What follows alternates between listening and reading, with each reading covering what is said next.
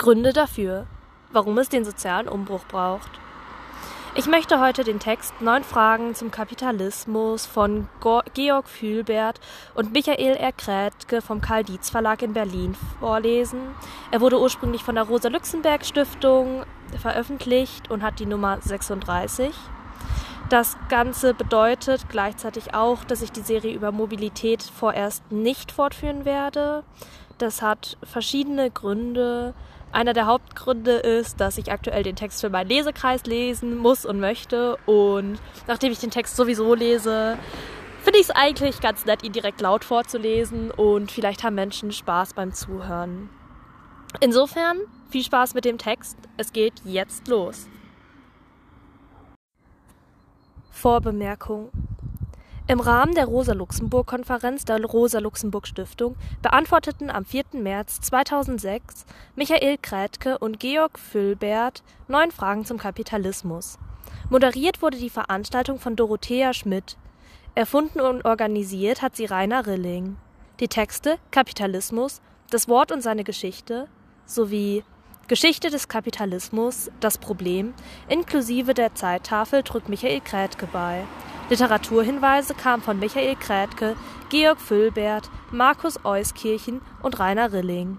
Die Zitate von Rosa Luxemburg wurden gemeinsam ausgewählt Georg Füllbert war Hochschullehrer für Politikwissenschaften an der Universität Marburg, Mitarbeiter am Megaprojekt, dem historisch-kritischen Wörterbuch des Marxismus, Publizist unter anderem für Konkret, seit langer Zeit Lokalpolitiker für die Deutsche Kommunistische Partei und Autor zuletzt von G.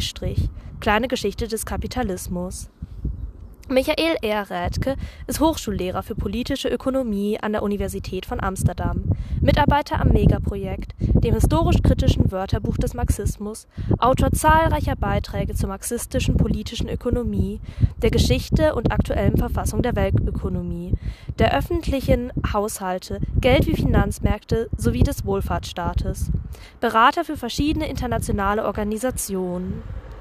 Rainer Rilling ist APL-Prof für Soziologie an der Universität Marburg und wissenschaftlicher Referent im Bereich Politikanalyse des RLS, arbeitet gegenwärtig auf dem Gebiet der Kapitalismustheorie und internationalen Beziehungen, zuletzt Stichwort Empire in Attac, Lexikon der Globalisierung, Hamburg 2005 sowie zusammen mit Christoph Sefer.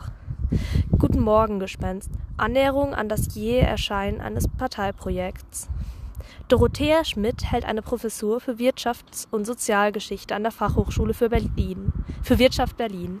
Ihre Arbeitsschwerpunkte sind Klein- und Mittelbetriebe in Geschichte und Gegenwart, Gender und Technik bzw. Gender- und Unternehmerinnenschaft. Neun Fragen zum Kapitalismus. Die Schafe, einst so sanft und genügsam, sind wild und raubgierig geworden, dass sie sogar Menschen fressen, Felder, Gehöfte und Dörfer verwüsten und entvölkern. Zitat Thomas Morus Utopia. Erstens. Was ist eigentlich Kapitalismus? Zweitens. Wann hat der Kapitalismus eigentlich angefangen? Und wo? Drittens. Der Profit und seine Vermehrung. Woher und wie viel? Viertens. Rosa Luxemburg. Was war ihre Idee vom Kapitalismus? Und was bleibt? Fünftens. Geopolitik und Geoökonomie. Ist Raum das neue Schlüsselwort für den neuen Kapitalismus? Sechstens. Gibt es einen neuen Imperialismus? Siebtens. Was ist der neoliberale Kapitalismus? Achtens. Wer wird Milliardär und wer Maulwurf? Neuntens. Und das Ende dieser Geschichte. Wann endlich kommt der große Kladderadatsch und ist der Kapitalismus zu Ende? Georg Fühlbert, Neun Fragen zum Kapitalismus. Zu Frage erstens. Was ist eigentlich der Kapitalismus? Marx hat diese Frage am kürzesten beantwortet. Kapitalismus ist gleich G minus W minus W' minus G'. Kaufen Sie für Geld G eine Ware W Veräußern Sie letztere wieder und erhalten Sie dafür mehr Geld als vorher, G', dann hat sich das ursprünglich eingesetzte Geld als Kapital erwiesen. Allerdings gehört auch noch eine Veränderung der Ware selbst hinzu, sei es dass sie zu einer anderen Ware umgeformt, sei es, dass sie von einem Ort zum anderen transportiert wird. Sie ist hinterher nicht mehr dieselbe. Aus W ist W' geworden. Unsere Formel lautet jetzt G minus W minus W' minus G'. Über die Triebkräfte, die den Kapitalismus hervorbrachten und aufrechterhalten, sagt diese Formel wenig aus. Ein Vorschlag macht hier Robert L. Heilbronner 1919 bis 2005. Für ihn war der Kapitalismus marktvermittelnde Herrschaft.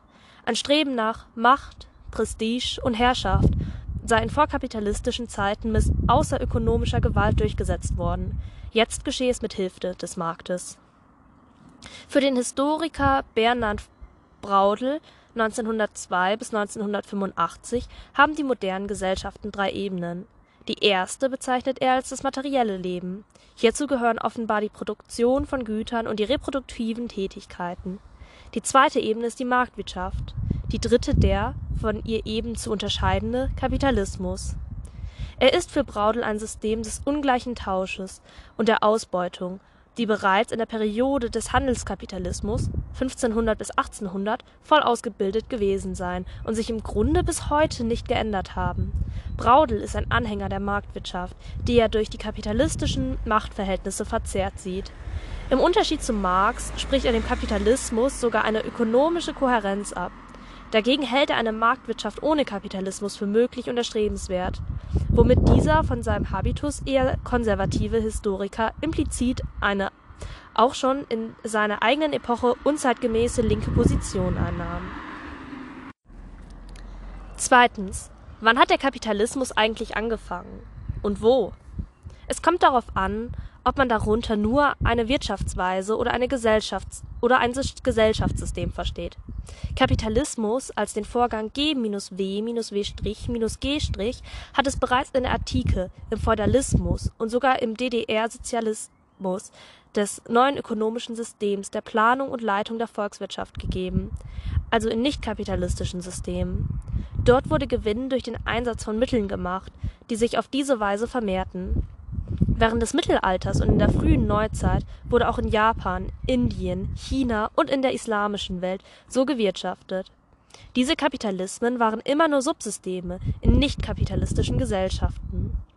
Wenn Marx ausnahmsweise einmal das Wort Kapitalismus benutzt, meint er immer nur diese Wirtschaftstechnik, Produktionsweise, nicht ein Gesellschaftssystem.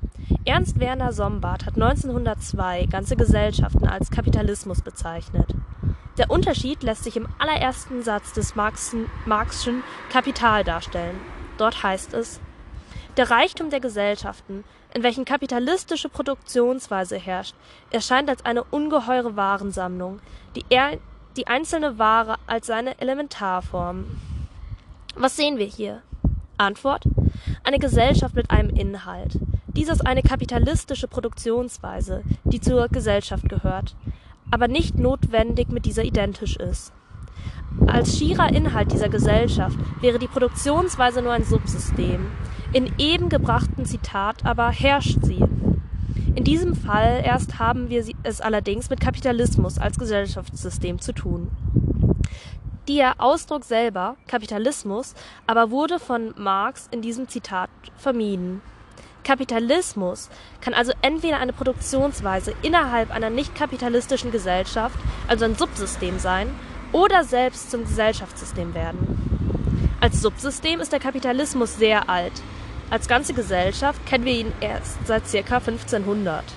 Das kann zu der Frage führen, ob eine künftige nicht kapitalistische Gesellschaft denkbar und vielleicht sogar wünschenswert ist, in der er wieder nur ein Subsystem darstellt. Der Profit und seine Vermehrung. Woher und wie viel? Eine zentrale kapitalistische Tatsache ist der Gewinn. Er ist leicht zu definieren, als Überschuss des Ertrags über die Kosten. Schwerer ist die Frage zu beantworten, wo der Gewinn dann herkommt. Als kleine Kinder haben wir alle wohl gemeint, der Kaufmann, bei dem man Drops oder Hanuta bekommt, schlage auf seinen Einkaufspreis eben noch etwas drauf und behalte es für sich, sei also eine Art Betrüger. Marx hat diese naive Auffassung immerhin so ernst genommen, dass er es für nötig hielt, sie im ersten Band seines Kapitals zu widerlegen. In einer vollständigen Marktwirtschaft ist jeder Verkäufer auch wieder ein Käufer. Den Aufpreis, den er sich genehmigte, muss er irgendwann selbst wieder draufzahlen, wenn er bei seinen ehemaligen Käufern selbst etwas ersteht. Sie berechnen ihm ihre eigenen Kosten. In diese geht der Gewinn des Erstverkäufers ein und ist damit für den Schlaumeier, der sich einen Zuschlag genehmigte, wieder verloren.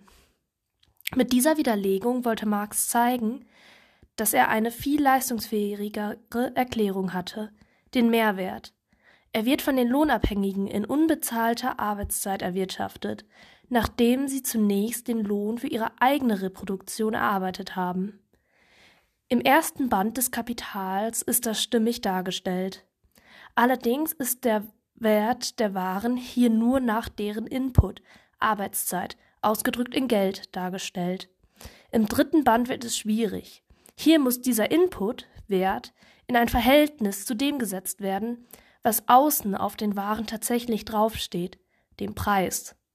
Es ist Marx nicht gelungen, die Identität von beiden mathematisch einwandfrei nachzuweisen. Wird der Arbeitswert wackelig, ist es auch nur der Mehrwert. Die Grenznutzenlehre bietet allerdings noch weit weniger Antworten auf die Frage nach der Entstehung des Gewinns. Dort fällt dieser nur an, wenn die Nachfrage höher ist als das Angebot. In einer Wirtschaft, die sich im Gleichgewicht befindet, kann es keinen Gewinn geben. Hier weiß Josef A. Schumpeter 1883 bis 1950 Rat. Wenn ein Unternehmer durch eine Innovation, ein neues Produkt, ein neues Verfahren, anderes Marketing oder ähnliches das bestehende Gleichgewicht zerstört, fällt ihm der sogenannte Unternehmergewinn zu. Im Gleichgewicht dagegen gibt es nur den Zins. Wo der herkommt, kann Schumpeter nicht erklären. Einige werden noch auf die Monopole hinweisen. Diese erzielen aber nur einen Extragewinn durch Marktzugangsbeschränkungen. Das kann man aber nicht erklären, woher der normale, also der nicht monopolistische Gewinn kommt. Robert L. Heilbroner riet in seinem oben schon erwähnten Buch The Nature and the Logic of Capitalism zu einem vernünftigen Elektizismus, soll heißen, sämtliche eben aufgeführte Gewinnquellen gibt es wirklich. Der Fehler entsteht nur dann, wenn man eine von ihnen zur alleinigen erklärt. Beginnen wir. Erstens mit dem betrügerischen Aufpreis. Marx hatte darauf hingewiesen, dass er bei universellem Tausch auf transparenten Märkten nicht möglich ist. Aber wo gibt es schon völlig transparente Märkte? Inzwischen sind Theorien über den unvollkommenen Wettbewerb entwickelt worden, die nachweisen, dass dieser die Regel ist.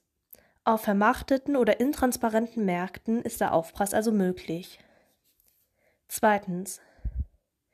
Wenn die Marxische Theorie vom Mehrwert eingewandt wird, der Gewinn beruhe nicht auf der Arbeit, sondern auch auf dem Einsatz von Kapital, dann ist zu antworten, dass ohne Einsatz von Arbeit aus diesem Gewinn kein Profit herausgeschlagen werden kann und dass der Ertrag nur dann höher ist als höher als der Einsatz ist, wenn die Reproduktionskosten für die Arbeitskraft geringer sind als der Kreis des Preis des Produkts. Drittens. Die Lehre vom Grenznutzen trägt immerhin dann zur Erklärung des Profits bei, wenn der Markt eben nicht im Gleichgewicht ist. Das ist statistisch der Regelfall. Viertens. Dass neue Produkte und Verfahren zu Sondergewinnen führen, Schumpeter, ist ebenso eine Erfahrungstatsache wie, fünftens, der Monopolgewinn. Es empfiehlt sich also eine multifaktorielle Gewinnerklärung statt einer monokausalen. Und doch gibt es einen letzten Grund, auf dem diese fünf Gewinnarten allesamt beruhen. Das Privateigentum an den Produktions- und Zirkulationsmitteln und an den Waren. Der Begriff der Ausbeutung ist mit dem Ensemble der fünf Gewinnentstehungen vereinbar. Immer verfügen die Eigentümer über Nichteigentümer. Viertens. Rosa Luxemburg. Was war ihre Idee vom Kapitalismus und was bleibt? Wer sich mit dem Kapitalismus befasst, wird sich irgendwann einmal die Frage stellen, was charakteristisch für ihn sei. Der Gewinn oder die Akkumulation? Rosa Luxemburg hat sie eindeutig und zutreffend beantwortet. Die Akkumulation.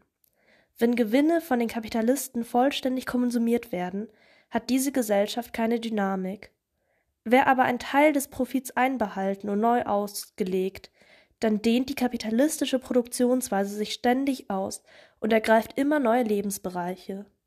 Und was bleibt? Mit der Hervorhebung der Akkumulation hat Rosa Luxemburg zunächst lediglich eine bereits von Marx erarbeitete Position wieder ins Gedächtnis berufen und zugespitzt.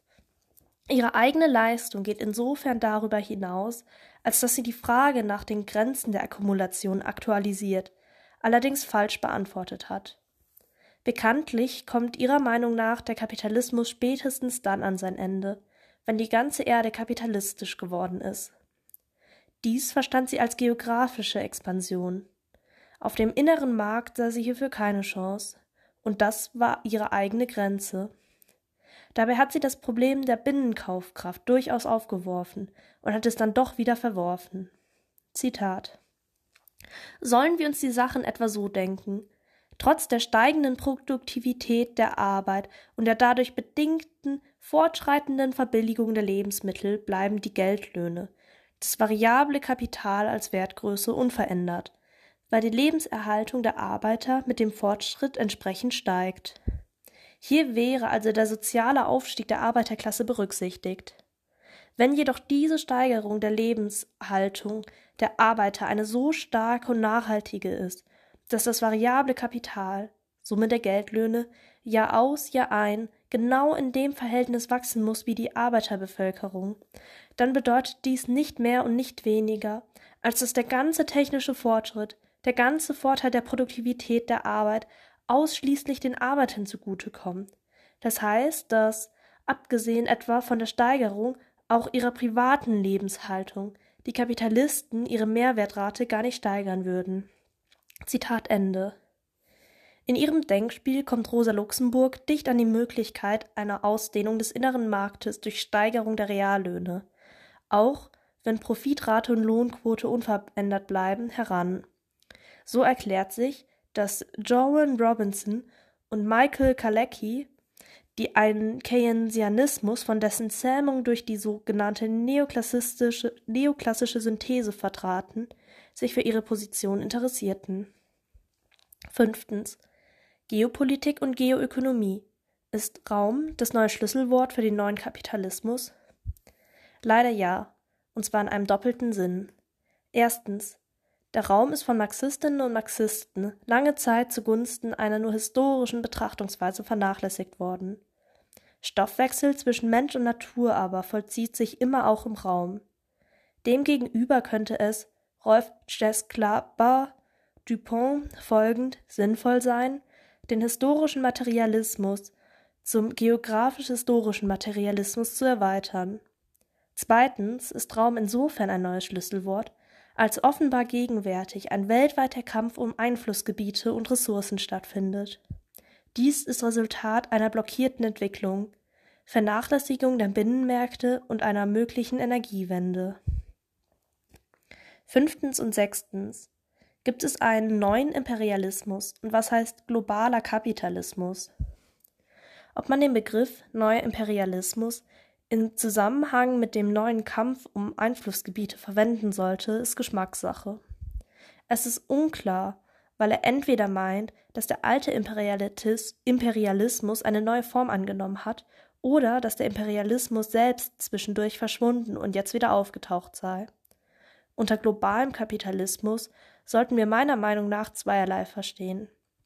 Erstens die ständige räumliche Ausdehnung des Kapitalismus, wie sie bereits von Marx und Engels 1847 1848 im Manifest der Kommunistischen Partei beschrieben wurde. Zweitens seine ständige innere Landnahme. Diesen Begriff benutzte Burkhard Lutz in Anlehnung an Rosa Luxemburg.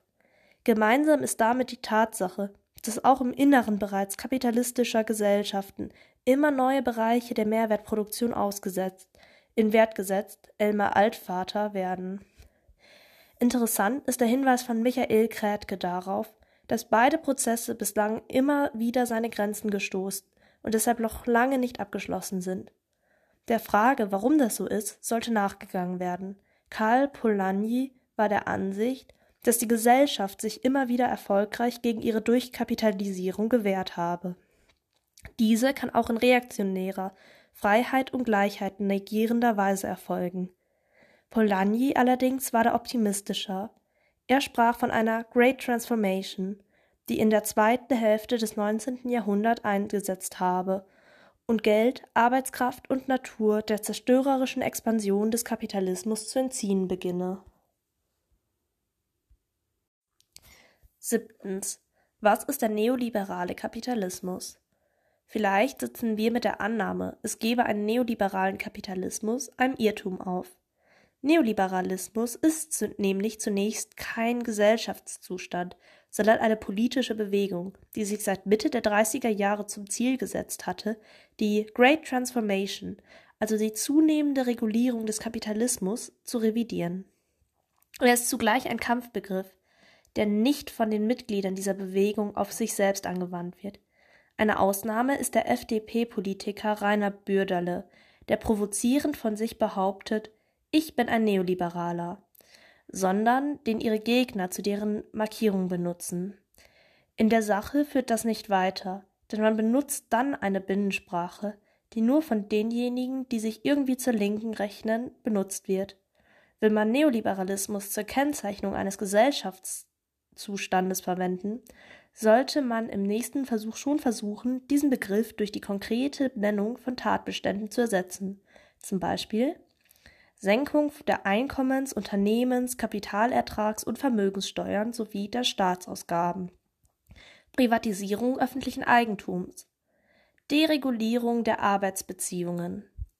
Kürzungen von Sozialausgaben, zumindest teilweise Übergang der Funktion sozialer Sicherung von staatlich garantierten und paritätisch organisierten Trägern an private Finanzdienstleister. Rücknahme staatlicher Investitions- und Steuerungstätigkeit und deren Ersetzung durch das Laissez-faire der internationalen Finanzmärkte. Priorität der Geldwertstabilität. Technische Beschleunigung und Beseitigung vieler rechtlicher Restriktionen im Kapitalverkehr an den Börsen seit dem Big Bang an der Londoner Börse 1986. Dabei stellt sich dann heraus, dass es ebenfalls wieder nicht nur um eine Realität, sondern auch um ein Programm handelt. Achtens. Wer wird Milliardär und wer Maulwurf? Scherzhaft? Fragen Sie Ihren Anlagenberater. Etwas ernsthafter? Man könnte die Frage umkehren und in mehrere andere Fragen auflösen. Etwa so. Wie schafft man es, den Milliardären ihre Milliarden wieder wegzunehmen oder sie zu veranlassen, diese Milliarden nützlich oder wenigstens unschädlich zu verwenden. Und wer ist Mann? Scherzhaft fragen Sie Ihren Zoologen. Etwas ernsthafter, die von Hegel verwandte und von Marx und Rosa Luxemburg aufgegriffene Metapher vom Maulwurf ist tiefstens 19. Jahrhundert. Die Vorstellung von einem Subjekt, das sich voranwühlt. Versteht man darunter die Revolution, sagt man ungefähr dasselbe wie Hegel mit seinem Geist. Soll es eine bestimmte Klasse sein, belehrt uns die bisherige Geschichte. Die Sklaven haben die Sklavenhaltergesellschaft ebenso wenig gestürzt wie die Bauern den Feudalismus. Die Arbeiterklasse, Arbeiterklasse, falls ihr es mir erlaubt, sie so anzureden, hat für sich selbst und nicht für geschichtsphilosophische Projektionen zu sorgen.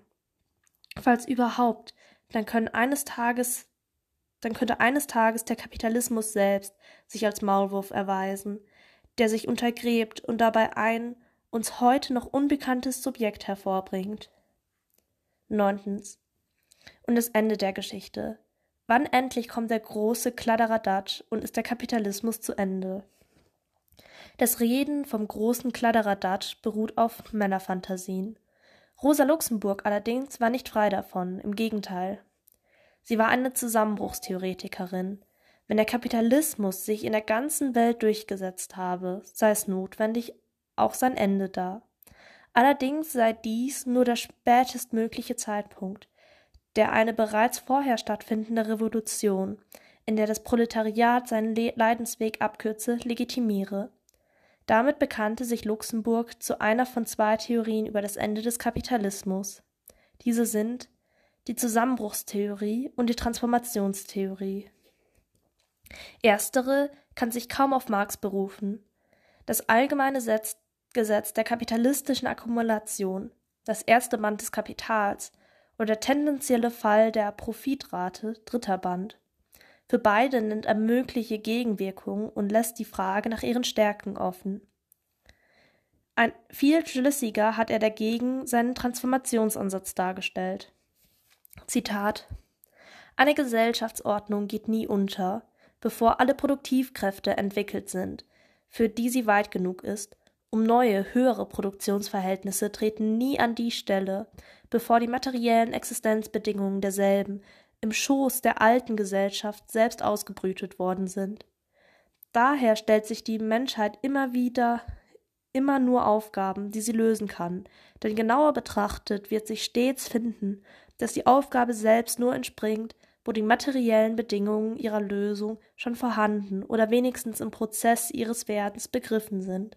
Zitat Ende.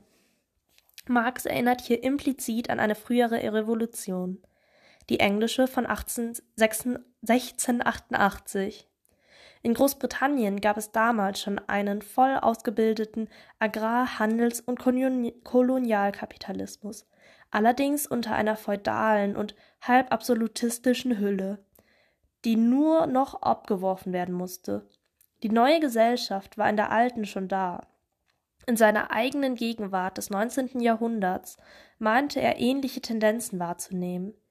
In der Zehn-Stunden-Bill von 1847 regulierte der Staat die Arbeitszeit. Obwohl im Unterhaus kein einziger Arbeiter saß, sah Marx hier, Marx hier den Sieg der politischen Ökonomie der Arbeiterklasse über die politische Ökonomie der Bourgeoisie. Eine noch größere Bedeutung maß er der Genossenschaftsbewegung zu. So bildete sich die neue Gesellschaft schon in der alten heraus. Viereinhalb Jahrzehnte später griff Rudolf Hilferding diesen Gedanken wieder auf. Die Oligopolisierung in Banken und Industrie, das durch die wechselseitige Durchdringung beider entstehender Finanzkapital. Sie seien eine Form innerkapitalistischer Vergesellschaftung und als solche eine Voraussetzung des Sozialismus.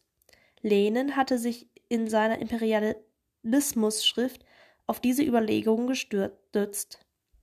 Wiederum war, wie schon bei Marx, die Perspektive zu kurz gewählt. Auch stellte sich heraus, dass Prozesse innerkapitalistischer Vergesellschaftung reversibel sein können. Damit wird der Marxische Transformationsansatz zur Falls-Dann-Bestimmung. Statt über den Heuschreckenkapitalismus zu klagen, sollten wir uns besser Gedanken über den Blattlaussozialismus machen. Was ist damit gemeint? 1989 hat Jean Prievier verfolgende Überlegungen angestellt. Zitat Im Feudalismus war die, waren die Grundeigentümer die herrschende Klasse. Auch heute haben wir noch Grundeigentum. Im Kapitalismus stellt es aber nicht mehr die Basis von Herrschaft dar. Diese Funktion hat jetzt das Kapital. Die Kapitalisten sind die herrschende Klasse.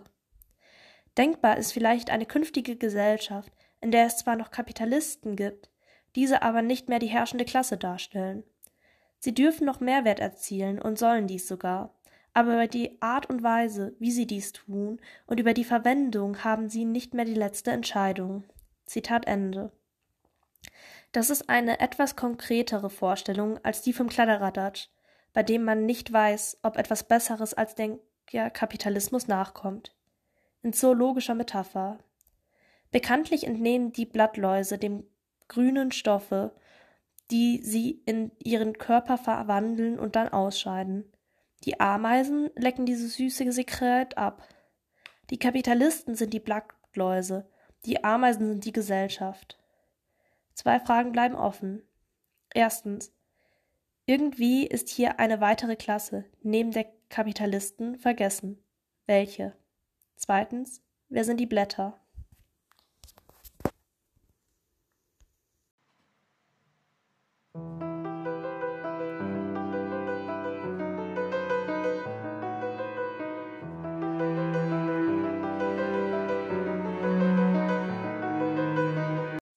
Moderativer Einschub. Dies waren die Antworten von Georg Fühlbert auf die neun Fragen. Weiter geht es mit neun vorläufigen Antworten auf neun schwierige Fragen von Michael R. Krätke. Erstens. Was ist eigentlich Kapitalismus? Der Begriff des Kapitalismus ist alles andere als einfach. Er wird nicht leichter verständlich, wenn man ihn auf eine Kurzformel bringt. Kapitalismus ist nicht Marktwirtschaft schlechthin, nicht auf, auch nicht schlicht mit Geld oder Kreditwirtschaft gleichzusetzen. Kapitalismus ist kein anderes Wort für Gewinnstreben, Profithunger oder Profitlogik schlichthin. Mit Kapitalismus ist mehr gemeint als die Herrschaft der Reichen oder des großen Geldes. Alles das gehört natürlich auch zum Kapitalismus, aber um den einigermaßen komplexen Sachverhalt zu erfassen, der mit dem Begriff des Kapitalismus gemeint ist, braucht es schon mehr. Mit Kapitalismus ist eine bestimmte historische Wirtschaftsform gemeint, die es nicht zu allen Zeiten und überall gibt. Der Kapitalismus hat einen Anfang und ein Ende in der Zeit. Er hat eine räumliche Ausdehnung, viele Orte und er macht eine Entwicklung durch, hat eine, hat eine Geschichte. Bürgerliche Gesellschaft und Kapitalismus hängen notwendig zusammen, sind aber unterscheidbar. Ohne Elemente einer bürgerlichen Gesellschaft kommt es nicht zur Entwicklung des Kapitalismus als Wirtschaftsform. Eine Gesellschaft wird erst ganz und gar bürgerlich, wenn ihre Wirtschaftsweise ganz und gar kapitalistisch ist, wenn Verkehrsformen, Handlungsweisen, Denkmuster des Kapitalismus sie durchdringen und ihr Leben beherrschen. Um den Kapitalismus zu verstehen, benötigen wir ein paar Begriffe und Theorien, zum Beispiel den recht schwierigen Begriff des Wertes, den Begriff der Wertsformen und der Wertverhältnisse, von denen die offizielle herrschende Lehre der Ökonomie nichts wissen will. Ohne eine stimmige Werttheorie, ohne eine Theorie des Wertschöpfungsprozesses können wir keinen Begriff des Kapitals bilden, ein Begriff, der wohl zum Kapitalismus gehört. Denn den gibt es aber in der heutigen Ökonomie nicht, außer als pure Tautologie, ebenso wenig wie einen Begriff des Werts, obwohl die offiziell aufgegebene Grenznutztheorie noch immer fröhlich in den Lehrbüchern herumgeistert. Daher gibt es in der orthodoxen Lehrbuchökonomie der Neoklassik auch keinen Kapitalismus, sondern nur die Wirtschaft schlechthin und die angeblich universellen Gesetze rationalen wirtschaftlichen Handelns. Die heutige Ökonomie lehrt den Begriff des Kapitalismus in der Regel auch ab, als polemischen oder politisch aufgeladenen Kampfbegriff, mit dem die beste aller möglichen Welten auf unzulässige Weise kritisiert werden soll. Wer also das Wort Kapitalismus heute in den Mund nimmt, gibt sich schon als jemanden zu erkennen, der den bestehenden Verhältnissen skeptisch bis kritisch gegenübersteht. Davor braucht man sich nicht zu fürchten. Kapitalistisch, Kapitalismus ist die erste historische Wirtschaftsform, in der so gut wie alle Elemente des gesellschaftlichen Reichtums, einschließlich der nicht reproduzierbaren Naturreichtümer, die Warenform erhalten, als Waren behandelt werden. Im Kapitalismus wird zum ersten Mal der Marktverkehr zur allumfassenden Form des politisch des ökonomischen Verkehrs. Zum ersten Mal wären nahezu sämtliche ökonomischen Beziehungen in Austauschverhältnisse zwischen privaten Eigentümern, Waren- und Geldbesitzern und Marktakteuren verwandelt. Zum ersten Mal nehmen alle ökonomischen oder ökonomisch relevanten Verhältnisse die Form von Geldverhältnissen an. Ware und Geld, Austausch und Privateigentum werden zu allgemein, universell gültigen Formen des ökonomischen Alltagslebens erhoben. Daher wird eine bestimmte historische Form der ökonomischen Gleichheit zwischen Privateigentümern und Marktteilnehmern und der persönlichen Freiheit, Marktfreiheit etabliert. Für all diejenigen, die etwas zu vermarkten haben. Erst im Kapitalismus werden eine ganze Reihe von merkwürdigen und stets umkämpften Quasi-Waren oder fiktiven Waren alltäglich und so gewöhnlich, dass ihre extreme Künstlichkeit darüber fast vergessen wird.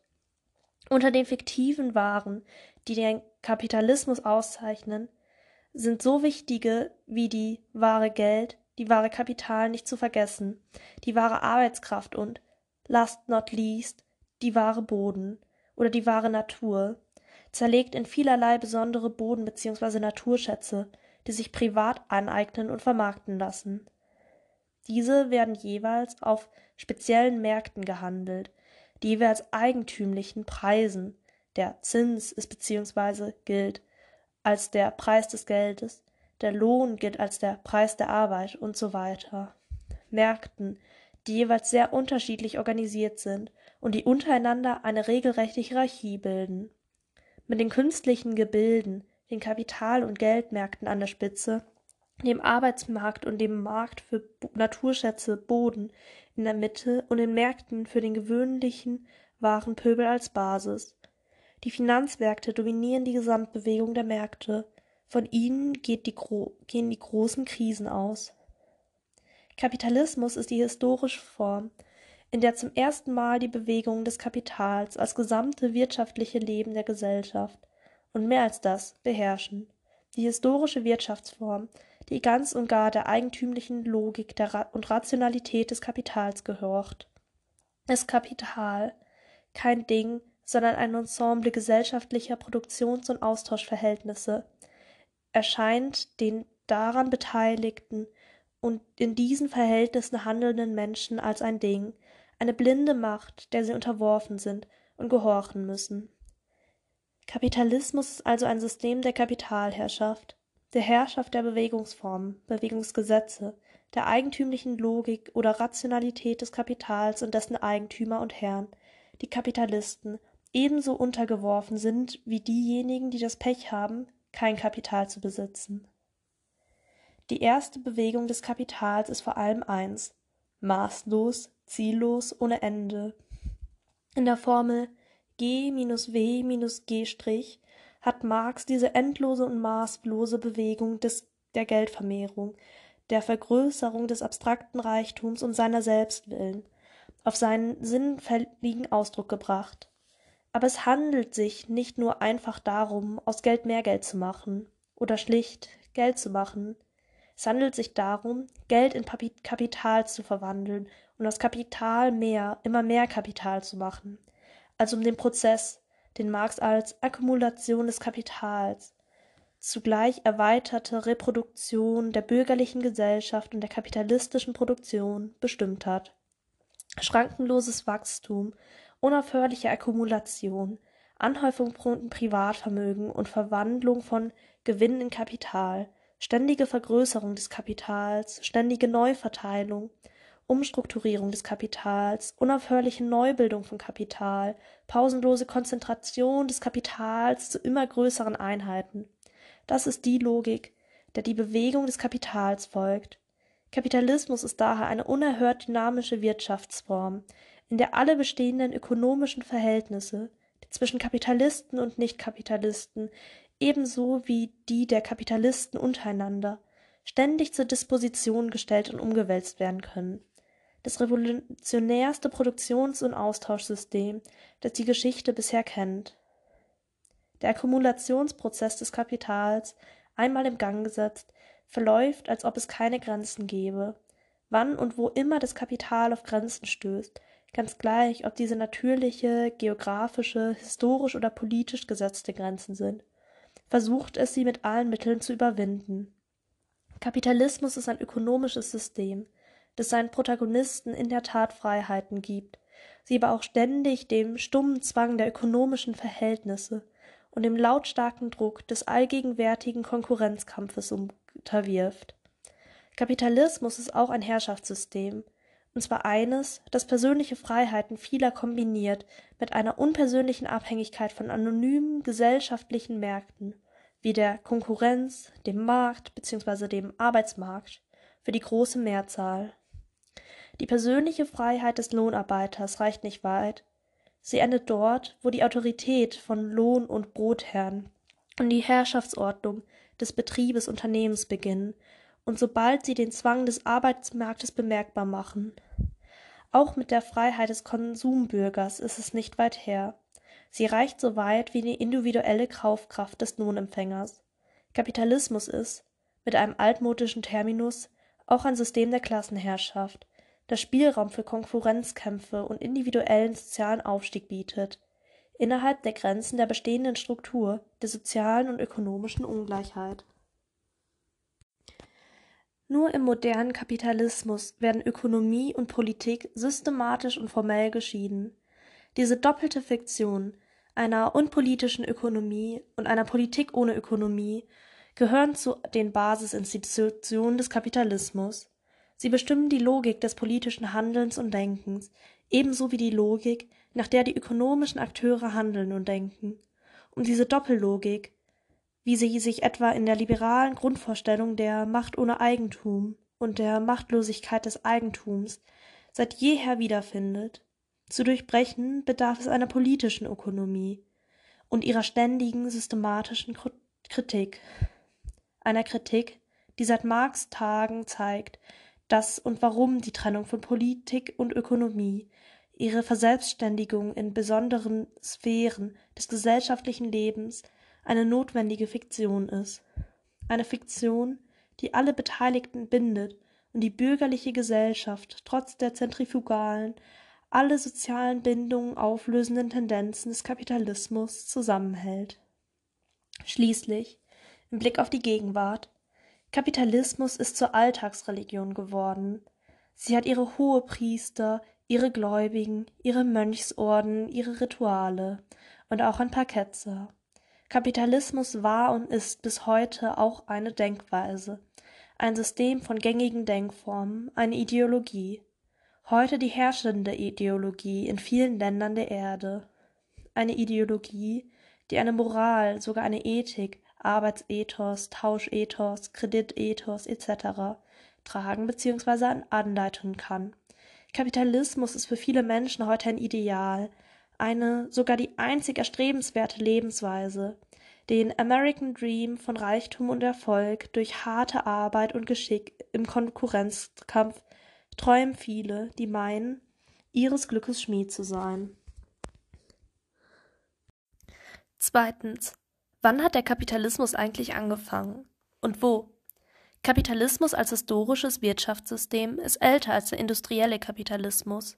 Seine Geschichte beginnt im 16. Jahrhundert mit der Entwicklung eines neuen Systems des Welthandels, das von den rivalisierenden europäischen Seemächten Spanien, Portugal, Holland und England in Afrika, Asien bzw. in den Amerikas errichtet wurde.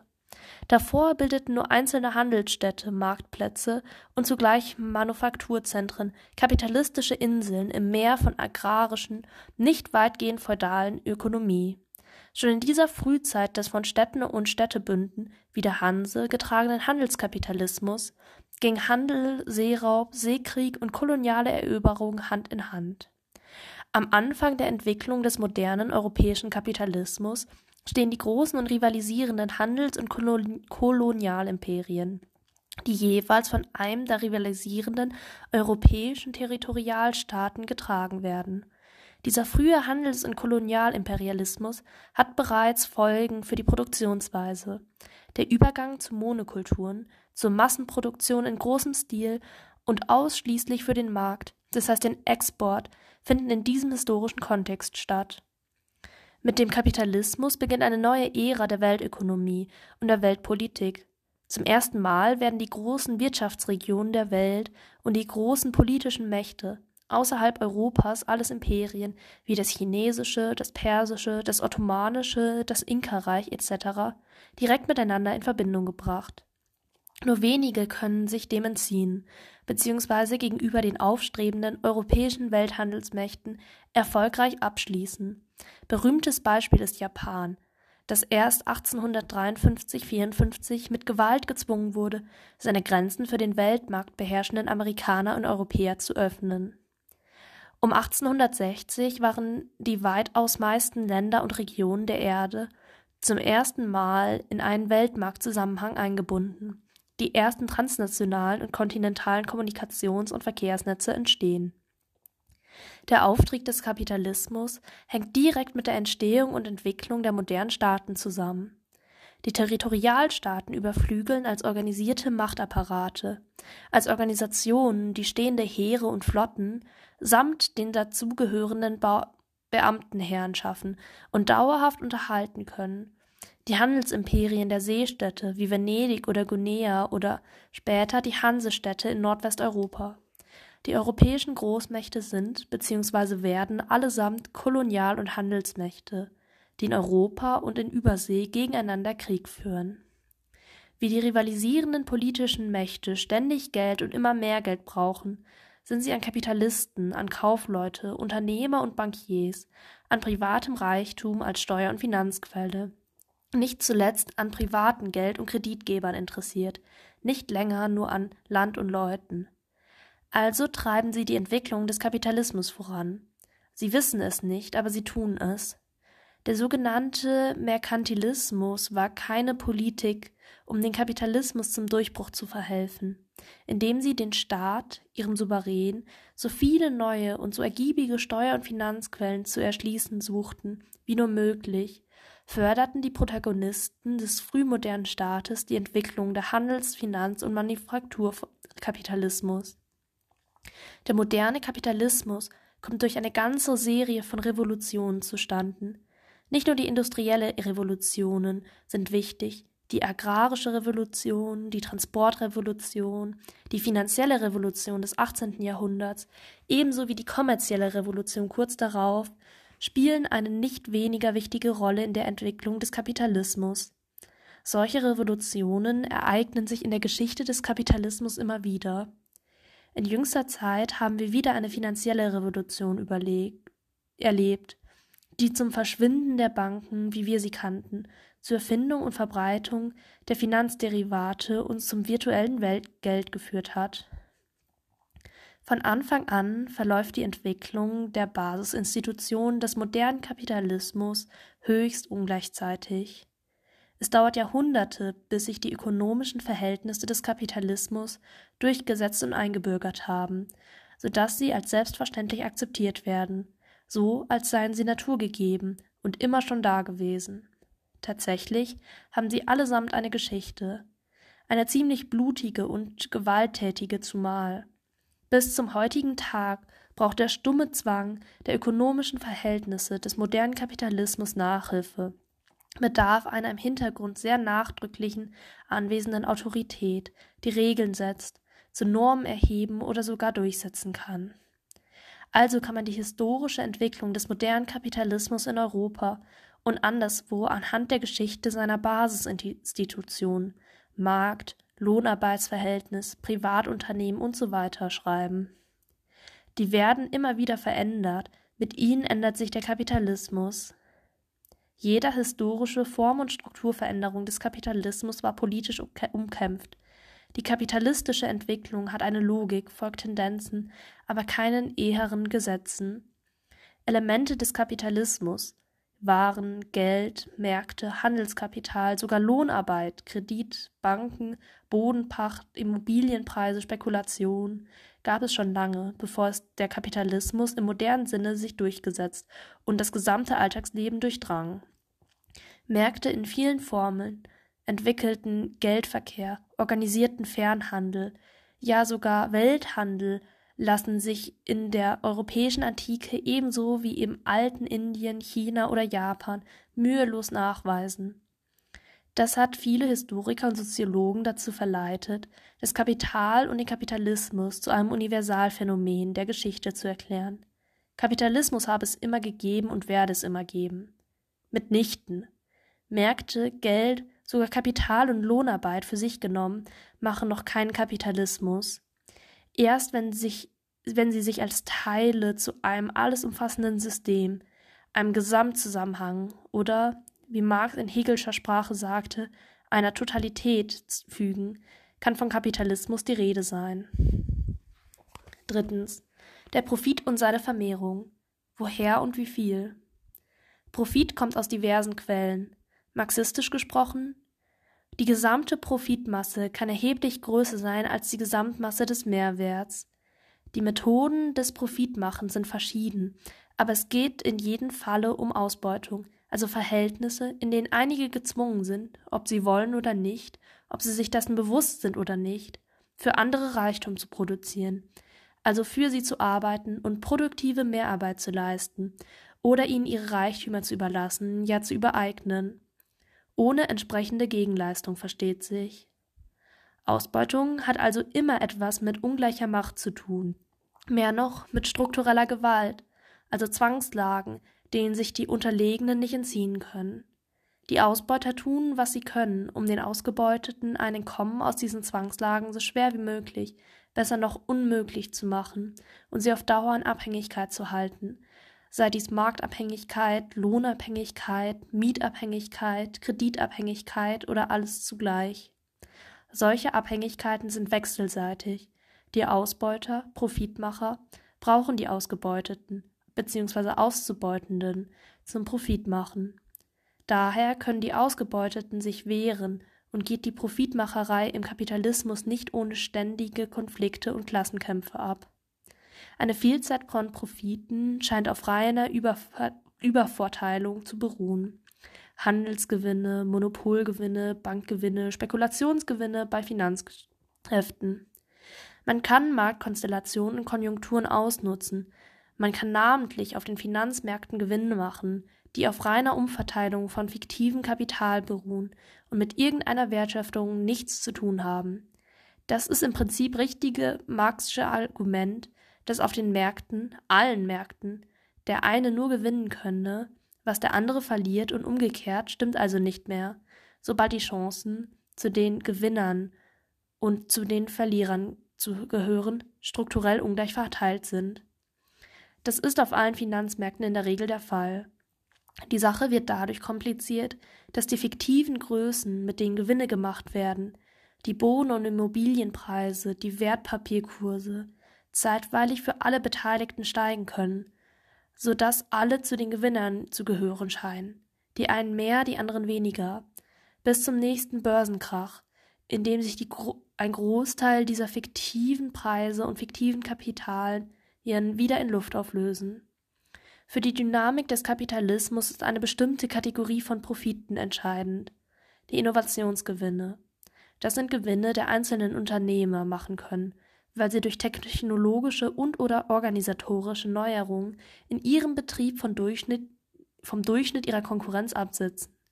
Der Kapitalismus ist die erste Produktionsweise, die Entdeckungen und Erfindungen, sogar die Wissenschaften, erst die Naturwissenschaften, später die Sozialwissenschaften systematisch nutzt und integriert. Der Wert einer Ware stellt eine Art von Produktionsnorm dar, die im anonymen Prozess der Marktkonkurrenz zustande kommt. Jeder Unternehmer, der billiger und oder besser als die anderen Unternehmen seiner Branche zu produzieren versteht, weil technologische Fortschritte als erster oder besser nutzt, weil er die Arbeitsabläufe in seinem Betrieb besser organisiert, weil er generell Kosten spart oder weil er versteht, seine Lohnarbeiter geschickter und effizienter auszubeuten als andere, kann einen Extraprofit über den jeweiligen Durchschnittsprofit hinaus realisieren. Wenn es Unternehmern gelingt, solche Vorteile oder Vorsprünge festzuhalten, abzusichern und auszubauen, könnten die Extraprofite zu regelrechten Differentialrenten werden. Im Prinzip sind alle Kapitalisten ständig auf der Jagd nach Differentialrenten und nach Monopolrenten. Nur müssen sie diese schon selbst schaffen und können nicht schon vorhandene, natürliche Unterschiede, etwa der Bodenfruchtbarkeit, der Ergiebigkeit von Bergwerten oder Ölquellen, einfach ausnutzen wie die Grundeigentümer. In der internationalen Konkurrenz auf dem Weltmarkt können solche Extraprofite gewaltige Dimensionen annehmen. Auf dem internationalen und Finanzmärkten werden solche Profite vorweggenommen. Die Hoffnung oder Erwartung solcher Profite reicht, um die fiktiven Werte der Aktion innovationsfreundlicher Unternehmen in fantastische Höhen zu treiben. Profite lassen sich auch durch einfache Enteignung machen. Man kann sich bereichern, indem man seine, sich Reichtümer aneignet, die anderen gehören, sie also enteignet. Am besten klappt das, wenn die begehrten Reichtümer herrenlos oder sogenannte freie Güter sind bzw. dazu erklärt werden. Die europäische Geschichte, angefangen mit der wiederholten Enteignung der Gemeingüter, der Commons, wie die Geschichte der Kolonien, bietet dafür Beispiele in Hülle und Fülle. Die Kolonialgebiete und ihre Reichtümer wurden mit Gewalt angeeignet. Raub, Plünderung, Enteignung in großem Stil, häufig in der zivilen Form des Landkaufs von den Eingeborenen, waren an der Tagesordnung. Sie sind es noch, auch wenn heute die Aneignung der Reichtümer der Dritten Welt durch multinationale Konzerne ohne allzu viele offene Gewaltanwendung, aber mit reichlich Betrug, Bestechung, Erpressung vor sich geht. Wer sich ein Bild von der Masse und vom Wachstum der Profite, also der Kapitaleinkommen oder der Arbeitsloseneinkommen insgesamt machen will, muss sich auf die Vielfalt der Ausbeutungsformen einlassen. Neben der primären Ausbeutung, der eigentlichen Mehrwertproduktion in der Marxischen Terminologie, gibt es eine Vielzahl von Formen sekundärer Ausbeutung.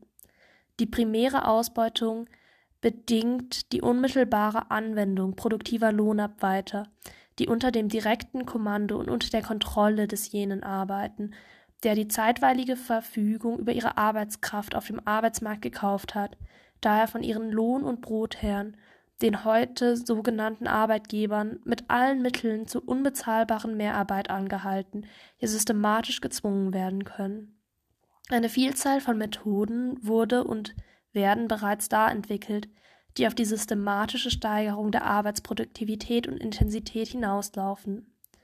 Auch die Wohnungsvermieter, die Banken und Versicherungen, die Händler haben viele Möglichkeiten, um ihre besitzlosen und von ihnen abhängigen Kunden auszubeuten, auch wenn sie sich nicht direkt für sie arbeiten lassen. Die in diesen Formen Ausgebeuteten können produktive oder auch unproduktive Lohnarbeiter sein. Diese Formen der Ausbeutung können aber auch andere treffen, die nicht zu den aktiven Lohnarbeitern zählen. Die Komplexität und die wachsende Bedeutung sekundärer Ausbeutungsformen werden in der marxistischen Orthodoxie in der Regel nicht ernst genommen. Hinzu kommt die internationale Ausbeutung, die vielerlei Methoden umfasst, mit denen sich ein Land auf den Kosten eines anderen kapitalistisch bereichern kann, auch wenn sich das in der Regel vornehmlich in der Bereicherung einiger Kapitalisten des profitierenden Landes niederschlägt. Ein nicht unwesentlicher Teil der Profite, die in den reichen Ländern des Nordens eingestrichen werden, stammen aus den ärmeren Ländern des Südens bzw. Ostens. Ohne die Weltmarktausbeutung kann man die Struktur von Reichtum und Armut der kapitalistischen Nationen nicht verstehen.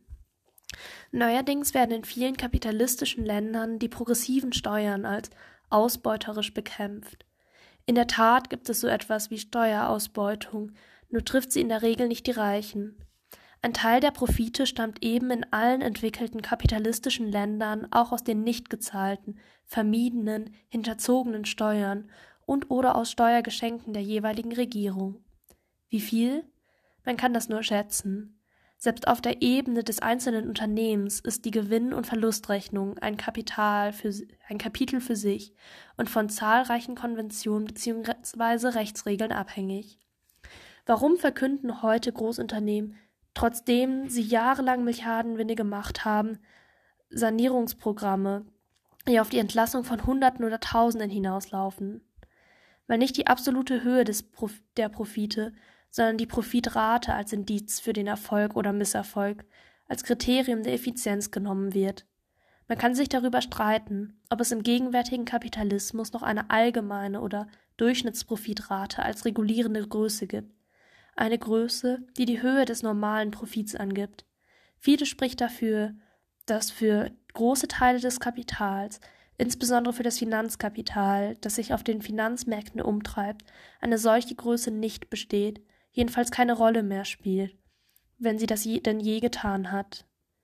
Weltweit hat jedenfalls die Ungleichheit der Einkommen und Vermögen in den und zwischen den kapitalistischen Nationen in den letzten zwei Jahrzehnten enorm zugenommen. Es gibt heute mehr Reiche und Superreiche als je zuvor, und diese Reichen und Superreichen sind heute erheblich reicher im Vergleich zu Durchschnittsverdienern als je zuvor. Bei den Vermögensbesitzern ist diese Ungleichheit noch schärfer ausgeprägt. Es gibt also wenig Anlass, sich um die Höhe der Profite Sorgen zu machen. Viertens. Rosa Luxemburg. Was war Ihre Idee vom Kapitalismus? Und was bleibt? Rosa Luxemburgs Beiträge zur politischen Ökonomie des Kapitalismus haben ein seltsames Schicksal gehabt. Sie wurde von der großen Mehrheit der marxistischen Ökonomen ihrer Zeit scharf kritisiert und abgelehnt. Dem Buch, das ihr am wichtigsten war, ihre Akkumulation des Kapitals, die 1913 erschien, blieb der Erfolg versagt, nicht aber die Wirkung. Denn Rosa Luxemburg hatte durch ihre Marx-Kritik den Anstoß zum Überdenken und Neuformulieren der Theorie der Kapitalakkumulation gegeben, ein unvollendet gebliebener Teil der Marxischen Kritik der politischen Ökonomie. Seine Analyse und Darstellung des Akkumulationsprozesses in Gestalt eines Schemas der erweiterten Reproduktion wird zum Gegenstand einer langen und bisweilen hitzigen Debatte. Am Ende der Debatte, gut 25 Jahre später, hatten die marxistischen Ökonomen in der Tat einige neue Einsichten in die kapitalistische Makroökonomie und über die Funktionsweise eines Weltmarktes gewonnen. Fünf Elemente sind für Rosa Luxemburgs Idee vom Kapitalismus oder besser ihre aktualisierte Kapitalismuskritik, die Kritik des Imperialismus, die zugleich eine Marx-Kritik enthielt, zentral. Erstens sieht sie den Kapitalismus von Anfang an als Weltsystem, stellt daher die Entwicklung des Kapitalismus in den einzelnen Ländern, zumal in Europa, bewusst und systematisch in den Weltmarktzusammenhang. Kapitalismus in einem Land ist eine ebenso falsche Vorstellung wie Sozialismus in einem Land. Zweitens sieht sie die kapitalistische Entwicklung, angefangen beim elementaren Prozess der Kapitalakkumulation, als einen sowohl politischen wie ökonomischen Vorgang, also einen Prozess, der politische Kämpfe, Konflikte, Gewalt einschließt. Rosa Luxemburg nimmt die Ökonomie des Kapitalismus so politisch, wie sie ist, und folgt darin Marx. Etliche Gesetze des Kapitalismus generell bzw. der Kapitalakkumulation setzen sich nur auf politischem Wege, dank politischer Interventionen durch, so zum Beispiel das ganz und gar nicht eherne, sondern höchst elastische Lohngesetz. Drittens betont sie die historischen Gesetze der kapitalistischen Entwicklung. Wenn der Kapitalismus sich überall durchgesetzt hat, zur einzigen Produktionsform für alle Menschen auf der gesamten Welt geworden ist, dann kann er sich nicht mehr weiter ausdehnen und nicht mehr entwickeln. Dann wird seine Unmöglichkeit schlagend deutlich. Kerngedanke der Rosa Luxemburg der Kapitalismus ist nur in ständiger Bewegung, sich ausdehnt und erweitern möglich und strebt danach, zum Weltsystem zu werden. Aber als Weltsystem ist er unmöglich. Er wird unweigerlich zum Opfer seines welthistorischen Erfolges. Darin hat, sich na, hat sie nach wie vor recht wenn auch zum Teil aus anderen Gründen, als sie für richtig und evident hielt.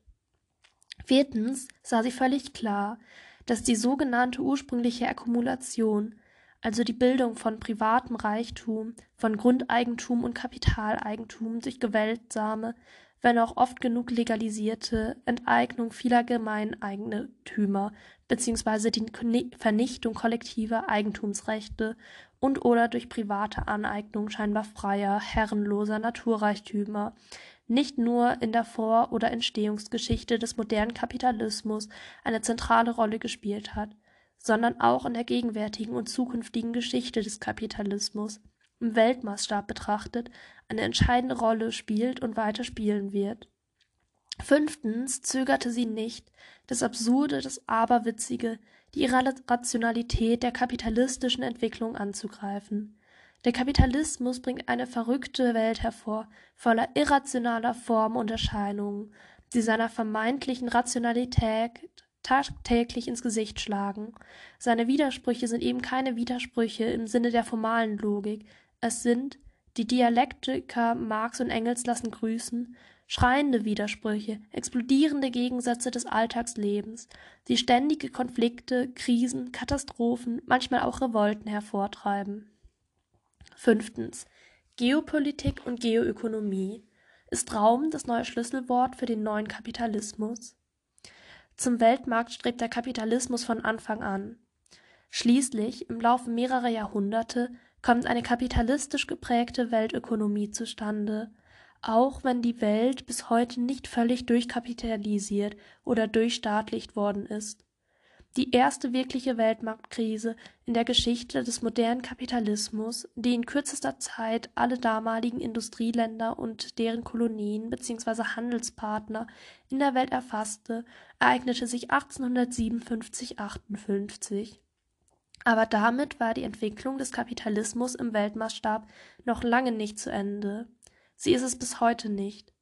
In vielen Teilen der Welt hat der Kapitalismus noch eine Zukunft vor sich. Seine historischen Sturm- und Drangperioden wiederholen sich und werden auch in Zukunft noch wiederkommen. solange die kapitalistische Produktionsweise besteht. Die Zentren und Schwerpunkte der kapitalistischen Weltökonomie, des Weltmarktes, haben sich in der Geschichte mehrfach verschoben, sie können sich auch wieder verschieben, aber kampflos, ohne Verluste ging und geht das nicht. Dass der Raum heute für die gegenwärtige Epoche zur Schlüsselkategorie werde, ist eine ebenso überzogene, unbegründete Behauptung wie die entgegengesetzte Versicherung.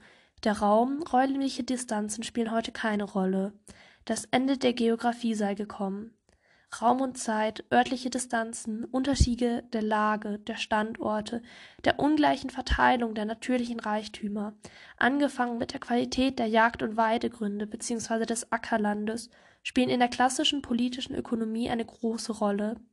Aber was die Ökonomen für naturgegebene, unveränderliche Umstände halten, das wird vom Kapital ständig umgemodelt und neu geschaffen. So wie es ist, bleibt es nicht. Das Kapital steht beständig, räumliche Distanzen durch Beschleunigung der Bewegung zu überwinden, Zeit und Raum zu komprimieren.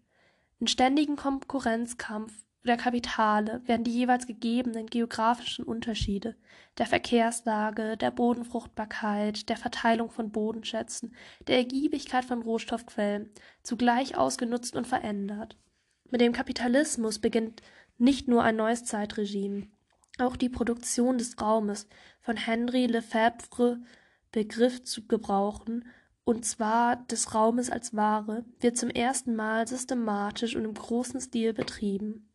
Der kapitalistisch produzierte Raum, zu dem die Städte, die Verkehrsnetze ebenso gehören, wie der zur mittlerweile industrialisierten Primärproduktion genutzten Böden, wird unaufhörlich neu verteilt und neu strukturiert. Der Boden ebenso wie die Bodenschätze werden in Waren verwandelt und auf dem Weltmarkt gebracht. Der Raum des Weltmarktes wird durch die Handelsnetze und die internationale Transport- und Kommunikationsindustrie geschaffen, und zwar in Warenform. Dazu kommen die großen Handels- und Finanzplätze der Welt, die Metropolen, die zugleich Industrie- und Dienstleistungszentren sind. Sie sind es nicht von Natur, obwohl günstige Verkehrslagen eine Rolle spielen. Sie werden dazu gemacht, oft genug im Kampf gegen konkurrierende Handels- und Finanzzentren. Mit den industriellen Revolutionen kommen die Industriezentren, Städte und Regionen dazu, die die Struktur der Verkehrsnetze, zuerst der Kanäle, dann der Eisenbahn, viel später der Autostraßen, gründlich verändern und neue Zentren des Weltmarktverkehrs hervorbringen.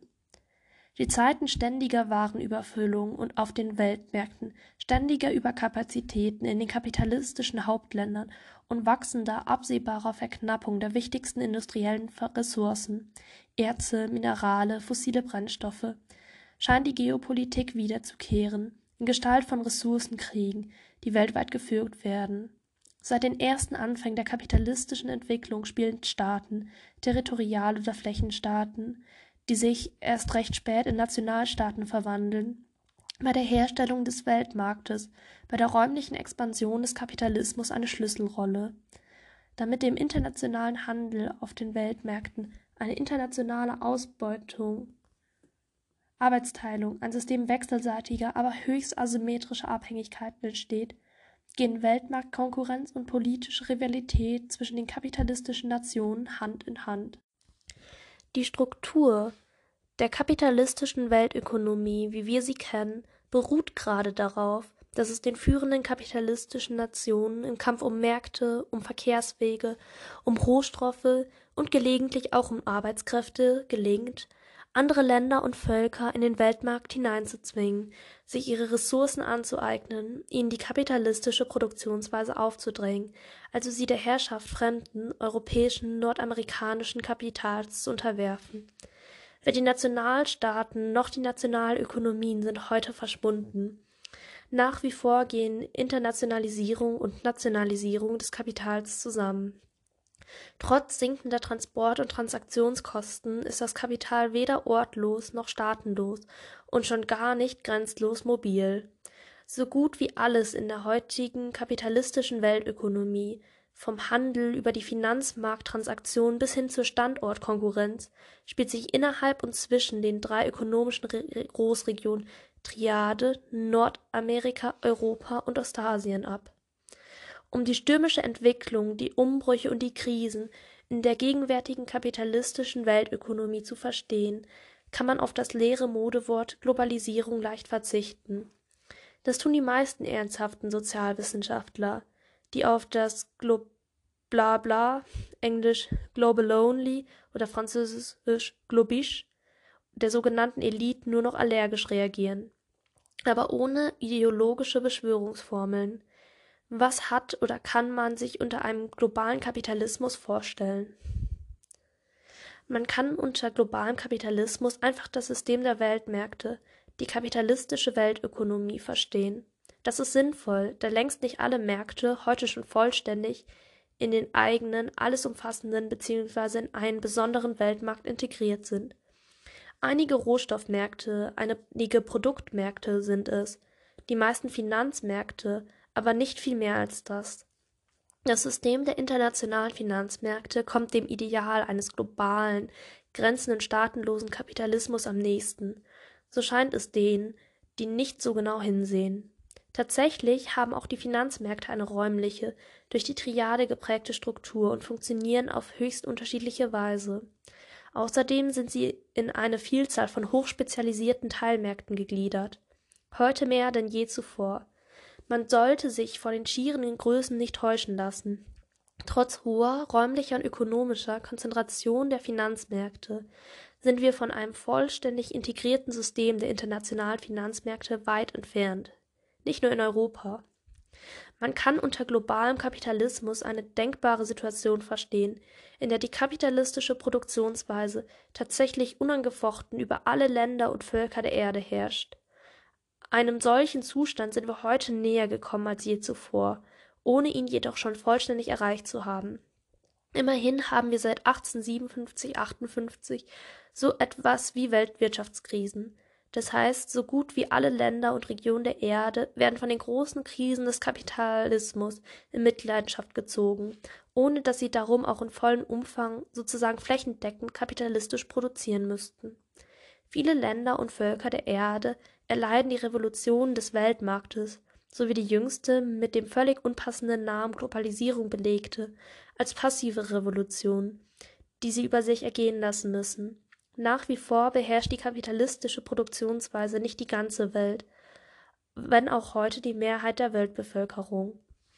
Globaler Kapitalismus kann drittens heißen, dass die Weltökonomie die National- und oder Regionalökonomien vollständig und in jeder Hinsicht dominiert. Das ist allerdings nicht so. Nicht einmal die stärksten Exportnationen wie Deutschland, Japan sind vollständig oder auch nur überwiegend vom Finanz vom Weltmarkt und seinen Konjunkturen abhängig. Für Deutschland zumal ist der europäische Binnenmarkt die kleine, aber weltweit am stärksten integrierte Region der EU-Kernländer, weit wichtiger als die weite Welt des US-amerikanischen oder asiatischen Märkte. Die Rede vom globalen Kapitalismus oder auch transnationalen Kapitalismus kann viertens so verstanden werden, dass die wachsende Zahl der multi- oder transnationalen Konzernen inzwischen die kapitalistische Weltökonomie beherrschen. Immerhin entfällt ein gutes Drittel des Welthandelsvolumens auf die multi- oder transnationalen Konzerne als sogenannter Intrafirmenhandel. Allerdings ist es den multi- oder transnationalen Konzernen weder gelungen, sich ortslos oder wurzellos zu machen, noch konnten sie bisher eine aparte Parallelwelt des multinationalen globalen Kapitalismus mit eigenen Spielregeln und Verkehrsformen etablieren.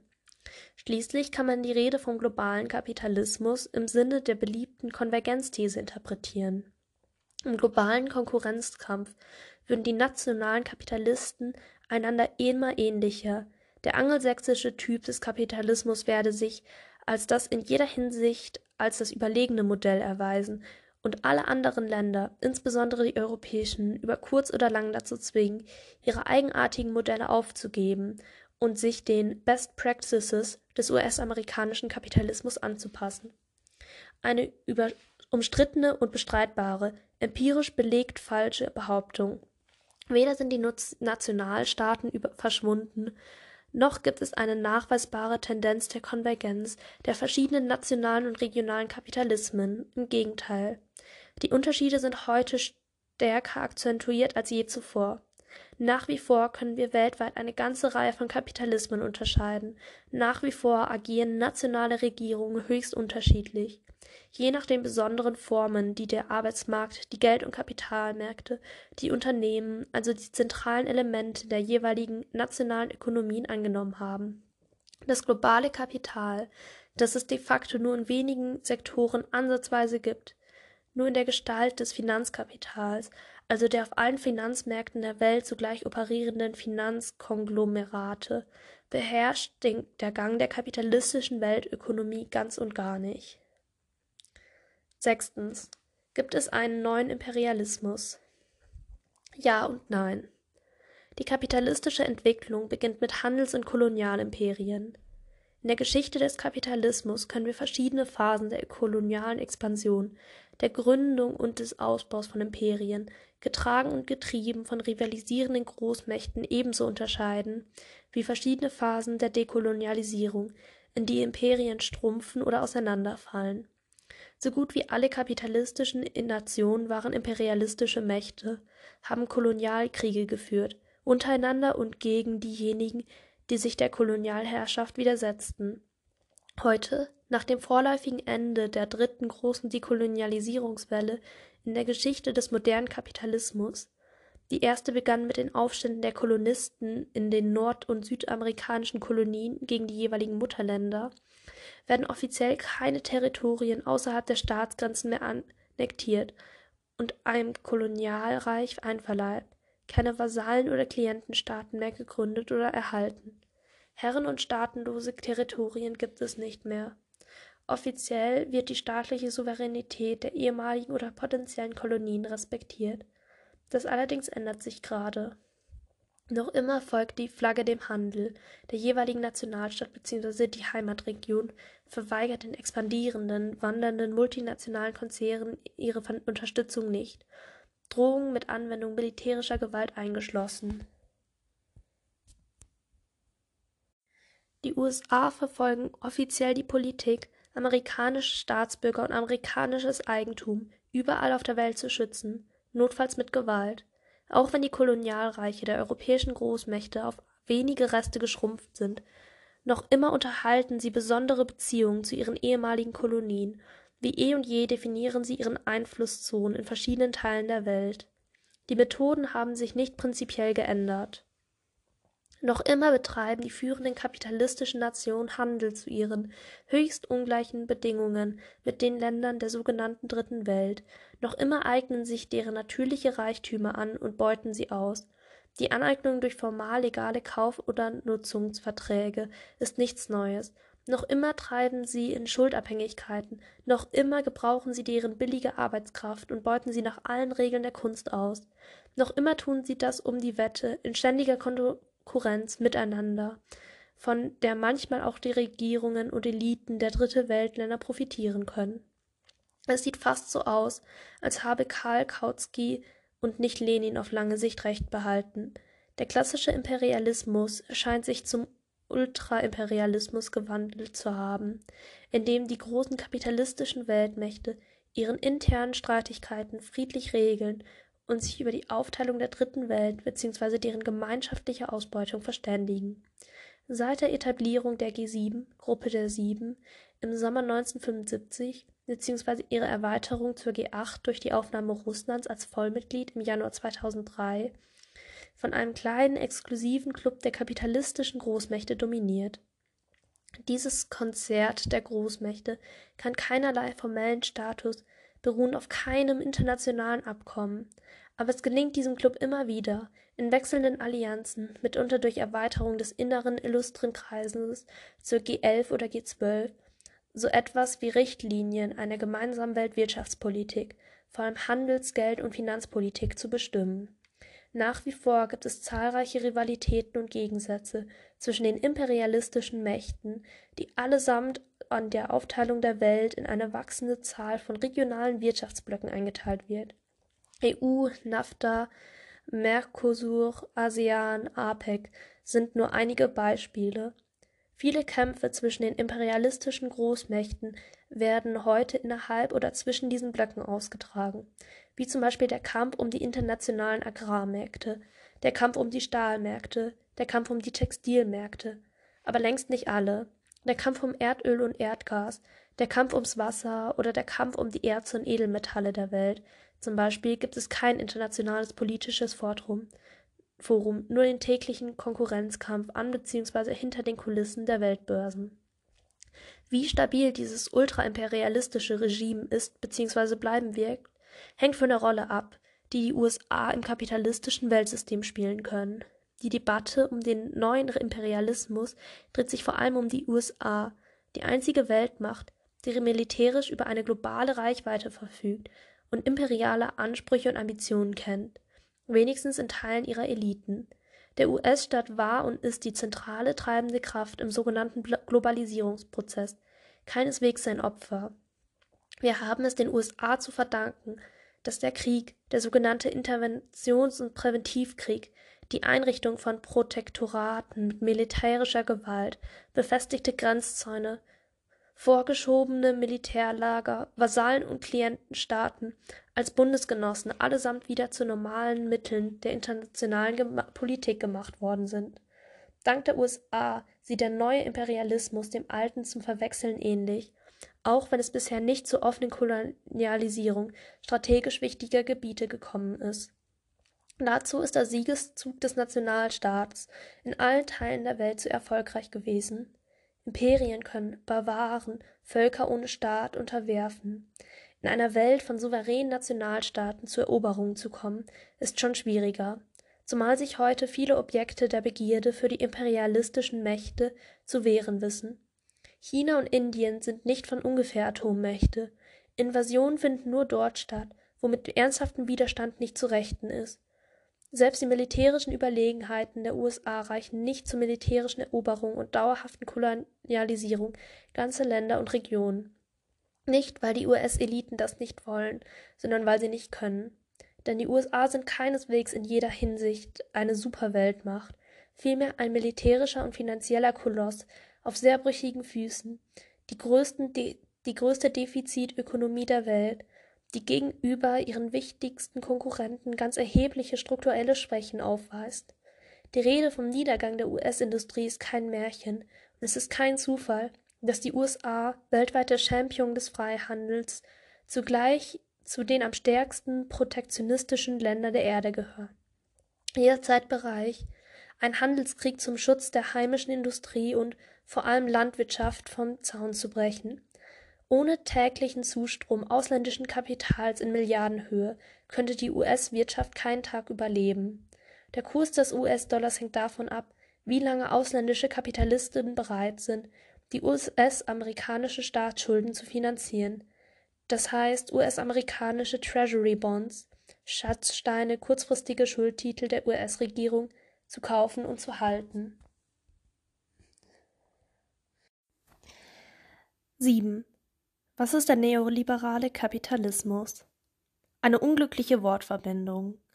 Gemeint ist die Hegemonie, mittlerweile weltweit, wenn auch die sogenannten Eliten beschränkt, einer bestimmten Ideologie und der dazugehörigen politischen Praxis, die sich seit Anfang der 1980er Jahre in den meisten kapitalistischen Ländern durchgesetzt hat.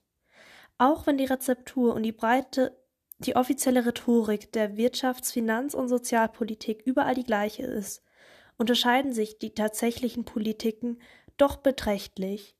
Denn nirgendwo haben die Anhänger des neuen Köhler-Glaubens eine Tabula-Rase-Situation vorgefunden oder herbeiführen können. Daher befinden sich die Verfechter des Neoliberalismus in einem ähnlichen Dilemma wie die Liberalen im England des 19. Jahrhunderts. Sie haben überall gesiegt, aber überall agieren die Regierungen wie Verräter an der reinen Lehre, mit Ausnahme der Ikone Margaret Thatcher. Der Neoliberalismus ist keineswegs eine logische Folge oder ideologisches Produkt struktureller Veränderungen im Kapitalismus, wie einige Hyperorthodoxe meinen. Es gab ihn als Doktrin, schon viel eher, er würde als politisches Projekt seit Ende der 1940er Jahre aktiv betrieben und weltweit propagiert.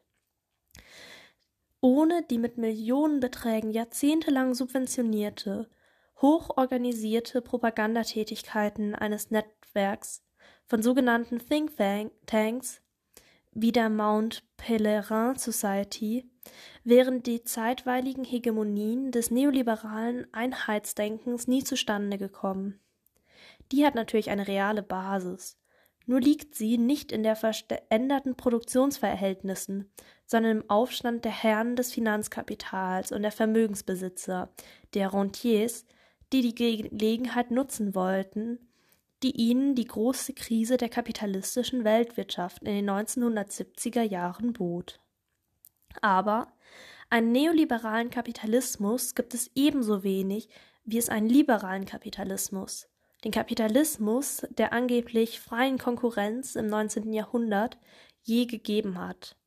Kein hochentwickeltes kapitalistisches Land entspricht heute dem neoliberalen Idealbild einer deregulierten, liberalisierten, flexibilisierten Ökonomie mit minimalem, schlanken Staat, voll privatisierten öffentlichen Gütern und Dienstleistungen, offenen Grenzen für das mobile Kapital, einem völlig deregulierten Arbeitsmarkt, unbeschränkter Vermarktung sämtlicher natürlicher Ressourcen und viel mehr. Man könnte sich streiten, ob zum Beispiel das blutige, extrem gewalttätige Experiment in Chile seit 1973 so etwas wie eine Annäherung an das neoliberale Idealbild darstellte. Selbst der Kapitalismus der USA funktioniert nicht lupenrein und hundertprozentig nach neoliberalen Rezepten. Die USA kennen einen großen öffentlichen Sektor, wenn auch teilweise verborgen. Sie kennen einen oder sogar mehrere mehrfach gespaltene Wohlfahrtsstaaten, Sie kennen durchaus regulierte und kontrollierte Märkte. Auch Hongkong, das oft genannt wurde, entsprach diesem Idealbild nicht. Die britische Kronkolonie, Kolonie, einer der vier asiatischen Tigerstaaten, funktionierte nur, weil der Staat den gesamten Grund und Boden besaß und insbesondere den Wohnungsmarkt strikt regulierte, also das freie Spiel der Marktkräfte doch nachhaltig unterband. Man könnte die berüchtigten freien Wirtschaftszonen anführen, die in einigen Ländern der sogenannten Dritten Welt benutzt wurden, wurden und werden, um ausländisches Kapital anzulocken, zum Beispiel massiv in der Volksrepublik China. Aber bei näherem Hinsehen zeigt sich rasch, dass auch in den freien Produktionszonen das ausländische Kapital keineswegs tun und lassen kann, was es will, sondern vielmehr harten Kontrollen und strengen Regeln beugen muss. Wir kennen kein einziges Beispiel für einen Kapitalismus pur, der der neoliberalen Idealvorstellung eines völlig entfesselten reines Marktes entspräche. Dafür gibt es gute Gründe, die der Tradition der kritischen politischen Ökonomie wohl bekannt sind. Märkte haben notwendige Grenzen, eine ganze Reihe von blinden Flecken und inhärenten Fehlerquellen, Märkte versagen, und zwar nicht zufällig, sondern aufgrund systemischer Eigenschaften, die zwar politisch sind, durch Eingriffe von Akteuren in der Marktkonkurrenz nicht unterliegen, korrigieren, aber nicht beseitigen lassen.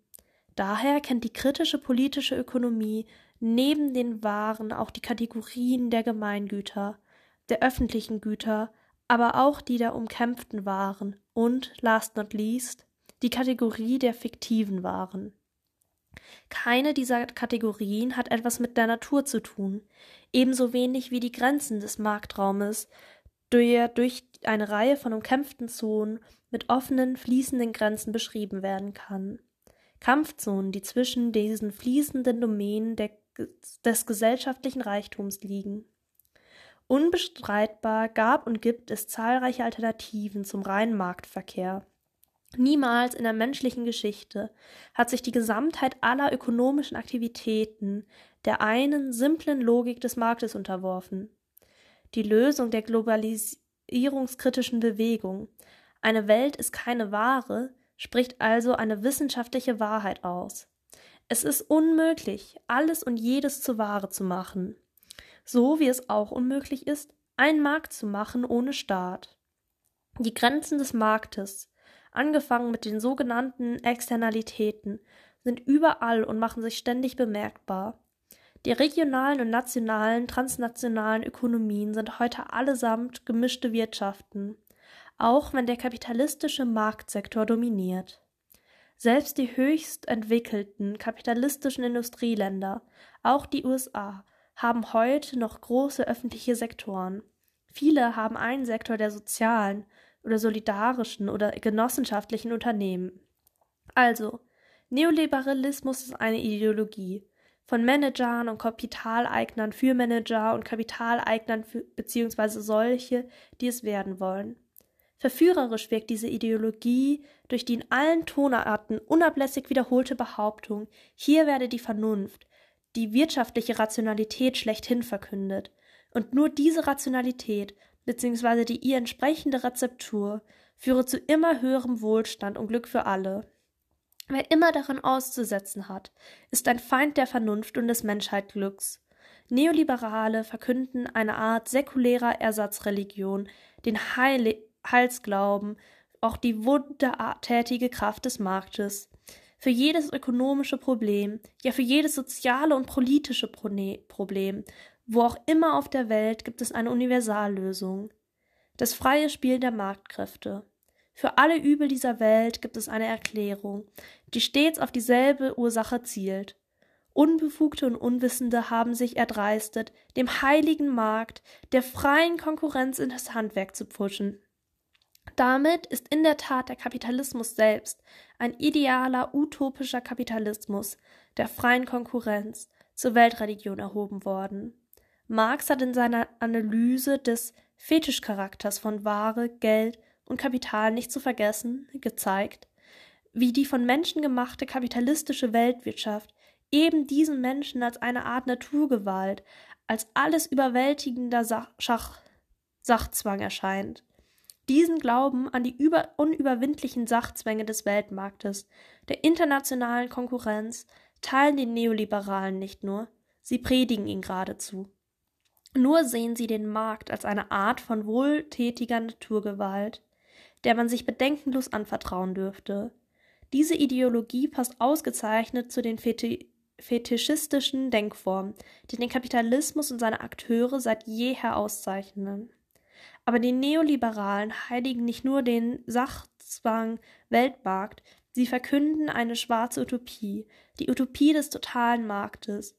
Das haben sie damit den Verfechtern anderer totalitärer Ideologien gemein.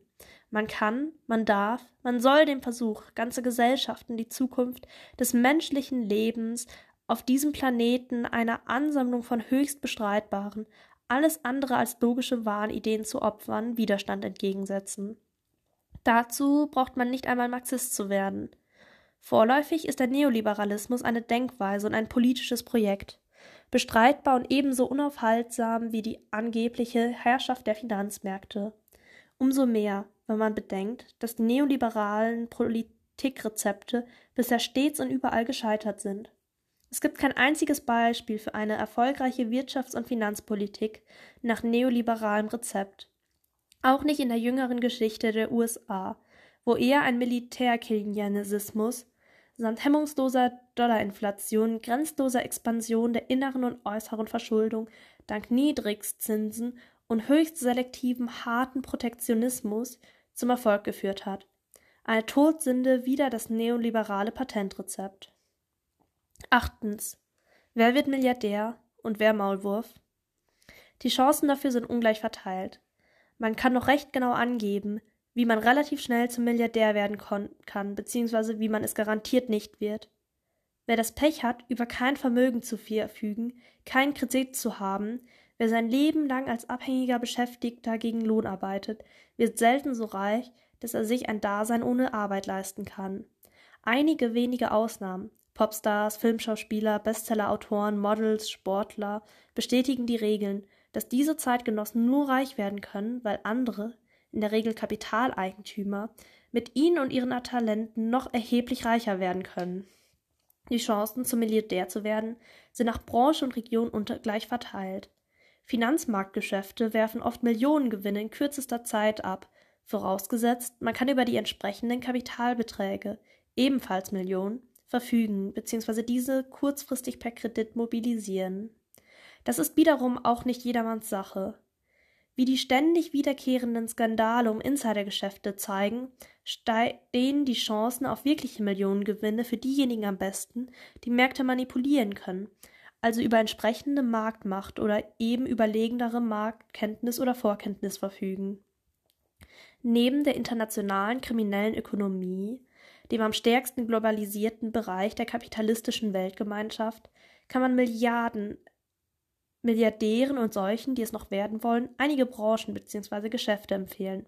Zum Beispiel legale Waffengeschäfte mit den allzeit rüstungswilligen Staaten, Immobiliengeschäfte, Handel mit Devisen, Handel mit Derivaten und, last not least, Übernahmen und Fusionsgeschäfte, also das Kaufen und Verkaufen ganzer Unternehmen, die dann aufgeteilt, neu kombiniert oder ausgeschlachtet, abgewrackt und Stück für Stück weiterverkauft werden. Dazu empfiehlt es sich jeweils, das nötige Kleingeld schon mitzubringen und bitte nicht zu knapp. Sonst klappt es nämlich nicht mit dem Kritik, Kredit, mit dem alle wirklich lukrativen Millionen- und Milliardengeschäfte heutzutage in der Regel gemacht werden. Die Metapher vom Maulwurf stand einmal für die Revolution, die sich als eine Art von gesellschaftlicher Elementarkraft unterirdisch voranwühle und gelegentlich, unregelmäßig, unvorhersehbar, aber immer wieder an die Oberfläche zum Ausbruch komme. Auch Rosa Luxemburg hat dies altehrwürdige Bild vom braven Maulwurf Revolution gebraucht. Aber mit solchen Bildern schafft man einen Mythos, keinen klaren Kopf. Reden wir lieber von den Maulwürfen im Plural, also von den subversiven, antikapitalistischen Bewegungen in der bürgerlichen Gesellschaft, die wieder und wieder zu Revolten und Rebellionen führen. Woher kommen heute noch die Maulwürfe, also Rebellen gegen die herrschende Ordnung her? Sie sind überall und im Unterschied zu den possierlichen Tierchen, die Hobbygärtner und Agrounternehmer ärgern, ist es in der langen Geschichte des Kapitalismus noch nie gelungen, den Antikapitalismus auszurotten. Er bricht immer wieder in unterschiedlichen Formen aus, solange die kapitalistische Produktionsweise besteht. Es gibt Konjunkturen der Revolten und Rebellionen, aber sie kommen unweigerlich zurück, da ihre Ursachen im Kapitalismus ständig aufs Neue reproduziert werden. Im Weltmaßstab betrachtet ist es auf dem mobilsten Kapital bisher noch nicht gelungen, den Revolten und den organisierten Rebellionen, die es selbst hervorruft, auf Dauer zu entkommen. Immer wenn das Kapital abwanderte, die Produktion in Länder oder Regionen verlagerte, wo die Löhne niedrig, die Arbeiter so gut wie rechtlos und organisiert, unorganisiert waren, geschah nach einiger Zeit das Gleiche.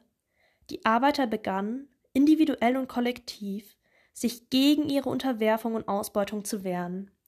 Am Ende stets auch in organisierter Form. Mit der Abwanderung des Kapitals, mit der räumlichen Verlagerung der kapitalistischen Produktion werden die der kapitalistischen Produktionsweise eigentümlichen Konflikte und Kämpfe nur verlagert und verschoben, nicht aufgehoben. Immer schon, auch im 19. und 20. Jahrhundert gab es Gegenbewegungen gegen die Entfesselung der Märkte, gegen die zerstörerischen Folgen des Kapitalismus. Es gibt sie auch heute. Neuntens. Und das Ende der Geschichte. Wann endlich kommt der große, große Kladderadatsch und ist der Kapitalismus zu Ende? Der eine große Kladderadatsch, die finale Weltkrise ist und bleibt ein Mythos ebenso wie die Vorstellung einer jahrzehntelang andauernden allgemeinen Krise des Kapitalismus. Völlig auswegslose Situationen gibt es über dieses Wirtschaftssystem nicht. Absolute Grenzen des Kapitalismus werden immer wieder entdeckt. In jüngster Zeit sind es die natürlichen Grenzen der Umwelt bzw. der verfügbaren fossilen Brennstoffe. Allein schon der Sachzwang ständig steigender Öl- und Erdgaspreise bringt die kapitalistischen Mächte dazu, nach Alternativen zu suchen, die alle schon vorhanden und wohl bekannt sind. In Zeiten großer Krisen haben die Protagonisten des Kapitalismus es mitunter verstanden, erfinderisch und klug zu sein, neue Formen und neue Kombinationen innerhalb der kapitalistischen Logik hervorzubringen, zu experimentieren. In manchen dieser Formen weist und treibt die kapitalistische Produktionsweise bereit, über sich hinaus, wie der Anti-Utopist Marx stets behauptet hat. Der Kapitalismus, das hat Rosa Luxemburg sehr scharf und klar gesehen, geht sicher nicht an seinen langfristigen Tendenzen, etwa am berühmten Fall der Profitrate zugrunde. Auch Marx sprach nie vom Kollaps oder Zusammenbruch des Kapitalismus. Ein Zusammenbruchsgesetz gibt es in der Marxischen Kritik der politischen Ökonomie nicht, obwohl manche Marx-Freunde sich darauf versteift haben. Auch die größten Krisen lassen sich überwinden, wenn auch mit enormen Kosten und Verlusten. Das Kapital kann sich mit dauerhaft niedrigen Profiten ebenso arrangieren wie mit dauerhaft geringem Energieverbrauch. Es kann mit dauerhaft niedrigen Wachstumsraten leben. Es kann ausgezeichnet leben mit dauerhaften Massenarbeitslosigkeit und Massenarmut. Es kann sich auf die Begrenztheit der natürlichen Ressourcen der Erde durchaus einstellen, wenn auch nicht ohne heftige Verteilungskämpfe. Es gibt kurzum keine eherne ökonomische Notwendigkeit für einen Zusammenbruch des Kapitalismus. Allerdings wird uns der gegenwärtige Kapitalismus in naher Zukunft weitere soziale und ökologische Katastrophen befährden. Ebenso wie weitere Finanzkrisen und lang andauernde wirtschaftliche Depressions- und Stagnationsperioden. Die Gefahr besteht darin, dass der Kapitalismus nicht nur sich selbst schädigt, nicht nur gesellschaftlichen Reichtum, Kapital und Privatvermögen, Arbeitsplätze, ganze Produktionsanlagen, ganze landwirtschaftliche und industrielle Regionen zerstört und vernichtet, sondern auch die Grundlage des gesellschaftlichen Lebens, die Springquellen alles Reichtums angreift, die Erde und den Arbeiter, wie Marx klar gesehen hat, gegen die Bedrohung der Lebensgrundlagen aller durch die verdrehte Rationalität des Kapitalismus kann, soll und muss sich die Gesellschaft zur Wehr setzen. Sie hat es in der Geschichte des Kapitalismus immer wieder getan. Leider kommt der gesellschaftliche Verstand in kapitalistischen Gesellschaften in der Regel erst post festum zum Zuge, nachdem die Krisen und Katastrophen eingetreten sind. Solange sich Arbeitslosigkeit, Verelendung und Naturzerstörung noch exportieren, außerhalb der kapitalistischen Kernländer abladen lassen, sind höchst faule historische Kompromisse auf Kosten der Peripherie immer noch möglich. Das Ende des Kapitalismus kommt erst, wenn seine Legitimität nicht mehr fraglos gilt, wenn der Schein der Selbstverständlichkeit und Alternativlosigkeit dieses Wirtschaftssystems auf breiter Front durchbohrt worden ist wenn also die Rationalität und die daraus folgenden Imperative dieser Wirtschaftsform nicht mehr widerspruchslos akzeptiert, sondern ihre Absurdität, ihre Unsinnigkeit, ja ihre Ungehörigkeit begriffen werden. Das Ende des Kapitalismus kommt mit dem enormen Bewusstsein, dass dies nicht die beste aller möglichen Welten ist, sondern im Gegenteil. Eine Welt, die immer weit hinter ihren zivil zivilisatorischen Möglichkeiten zurückbleibt, eine Weltunordnung, die das gute Leben und die wirkliche Freiheit für alle gerade verhindert und beschädigt. Eine ökonomische Weltunordnung zudem, die die politische und soziale Demokratie immer wieder im Kern bedroht und die Wirtschaftsdemokratie ausschließt, in seinem ziel- und maßlosen Selbstlauf sorgt der Kapitalismus dafür, dass die ökonomischen Krisen, die sozialen und ökologischen Katastrophen, die er erzeugt, den Leuten dies Bewusstsein schon näher bringt. Das geschieht natürlich nicht von allein, nicht automatisch. Die ständige radikale Kritik des kapitalistischen Verhältnisse und ihrer Folgen ist nahezu nötig. Und diese Kritik braucht Kraft und einen langen Atem. Wir wissen aus dem international vergleichenden Revolutionsforschung, dass Revolutionen in der Tat wie Naturereignisse über die jeweiligen Zeitgenossen gekommen sind. Niemand sah sie voraus, niemand erwartete sie, niemand war wirklich darauf vorbereitet. Das gilt für die französische Revolution des 18. und 19. Jahrhunderts ebenso wie für die große Zeitenwende von 1989-90. Auch die Wende in Lateinamerika in allerjüngster Zeit hat niemand erwartet oder vorausgesehen. Ebenso wenig wie den erstaunlichen Aufschwung der weltweiten Bewegung gegen die kapitalistische Globalisierung und das neoliberale Einheitsdenken. Allerdings, da hatte Lenin schon recht, sollte man sich nicht nur überraschen lassen, sondern selbst auch für Überraschungen sorten. Das war's also. Zwei Antwortmöglichkeiten auf die neuen Fra Fragen von Krätke und Fühlbert. Und ich muss sagen, so als theoretische Grundlage, worüber, worum wir in Gründe dafür eigentlich im Kern immer reden, den Kapitalismus, hat's mir auf jeden Fall schon ein bisschen geholfen. Und vor allem Krätke hat zum Schluss ja noch mal ein bisschen einen Hoffnungsschimmer geweckt.